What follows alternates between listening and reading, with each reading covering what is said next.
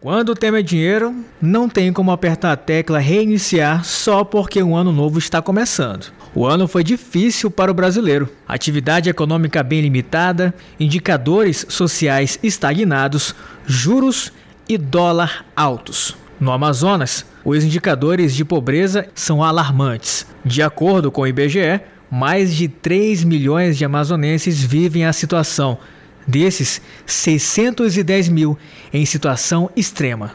Números que possuem rostos e histórias. Tive que vender minha televisão. Depois da minha televisão, Ricardo, vendi minha máquina de lavar. Cheguei numa situação bem extrema. Vendi minha cama.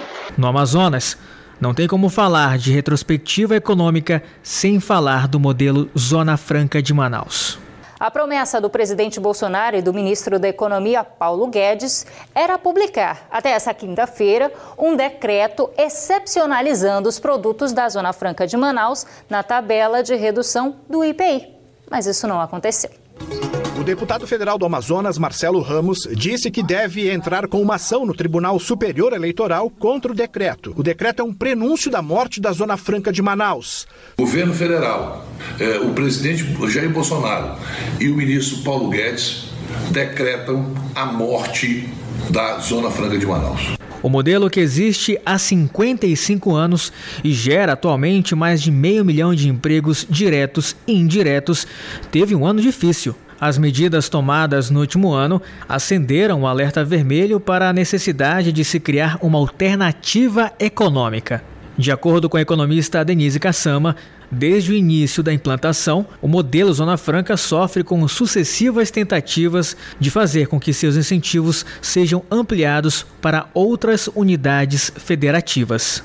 Que desde a, da, do governo Collor sempre tem tido um ou outro porque é, é evidente, é uma zona de exceção tributária, isso gera, gera ciúmes da, em outros estados, então há uma pressão política uh, ah, para expandir incentivos para outras regiões e, e, e reduzir aqui da Zona Franca. O fato, verdade verdadeira, é que sem o incentivo não tem, não tem indústria aqui. Né?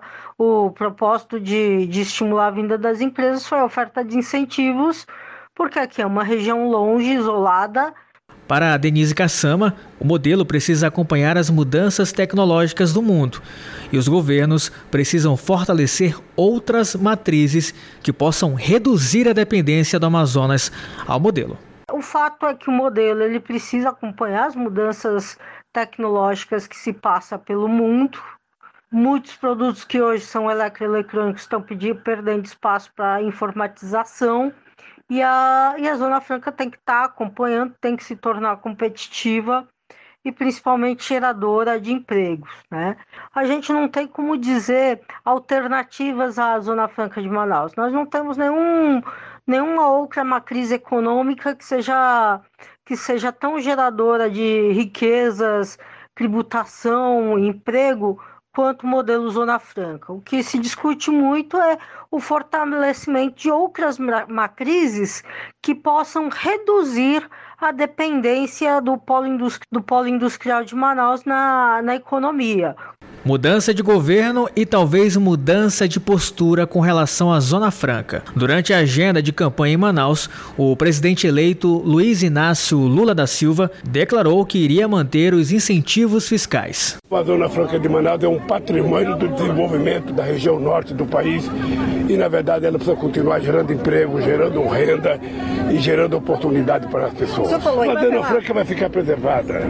Para a Denise Kassama, o grande desafio de Wilson Lima e a próxima geração de políticos será diminuir a disparidade social e as distâncias entre capital e interior do Estado. Um grande desafio uh, ah, para o governo Wilson Lima e todos que o sucederem é o desafio de melhorar uh, a logística da Amazônia. Então a gente sabe que os Uh, municípios são muito isolados, as distâncias são muito grandes, então produção rural do município mais distante não consegue ser comercializada em Manaus ou muito perto, mas pelo menos melhorar os canais logísticos, porque você melhorando uh, os canais logísticos, você permite que os, os municípios consigam, consigam se comunicar melhor no fim do ano, um pacotão de presente para o povo do Amazonas. A Assembleia aprovou um aumento de 2% no ICMS.